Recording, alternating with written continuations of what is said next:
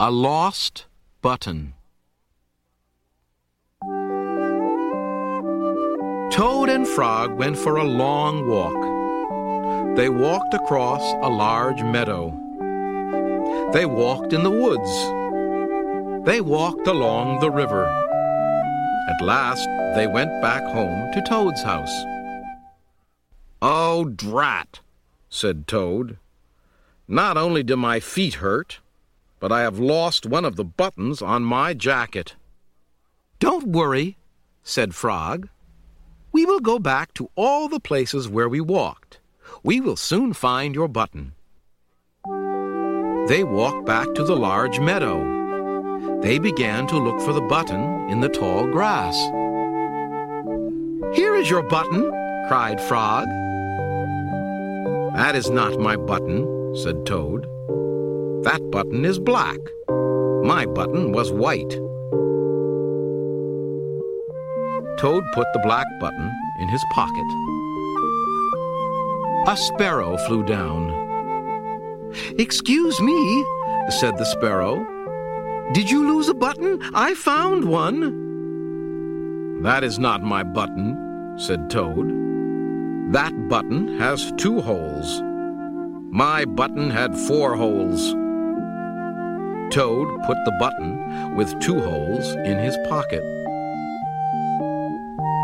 They went back to the woods and looked on the dark paths. Here is your button, said Frog. That is not my button, cried Toad. That button is small. My button was big. Toad put the small button in his pocket. A raccoon came out from behind a tree. I heard that you were looking for a button, he said. Here is one that I just found. That is not my button, wailed Toad. That button is square. My button was round. Toad put the square button in his pocket. Frog and Toad went back to the river. They looked for the button in the mud. Here is your button, said Frog. That is not my button, shouted Toad. That button is thin. My button was thick. Toad put the thin button in his pocket. He was very angry. He jumped up and down and screamed, The whole world is covered with buttons, and not one of them is mine.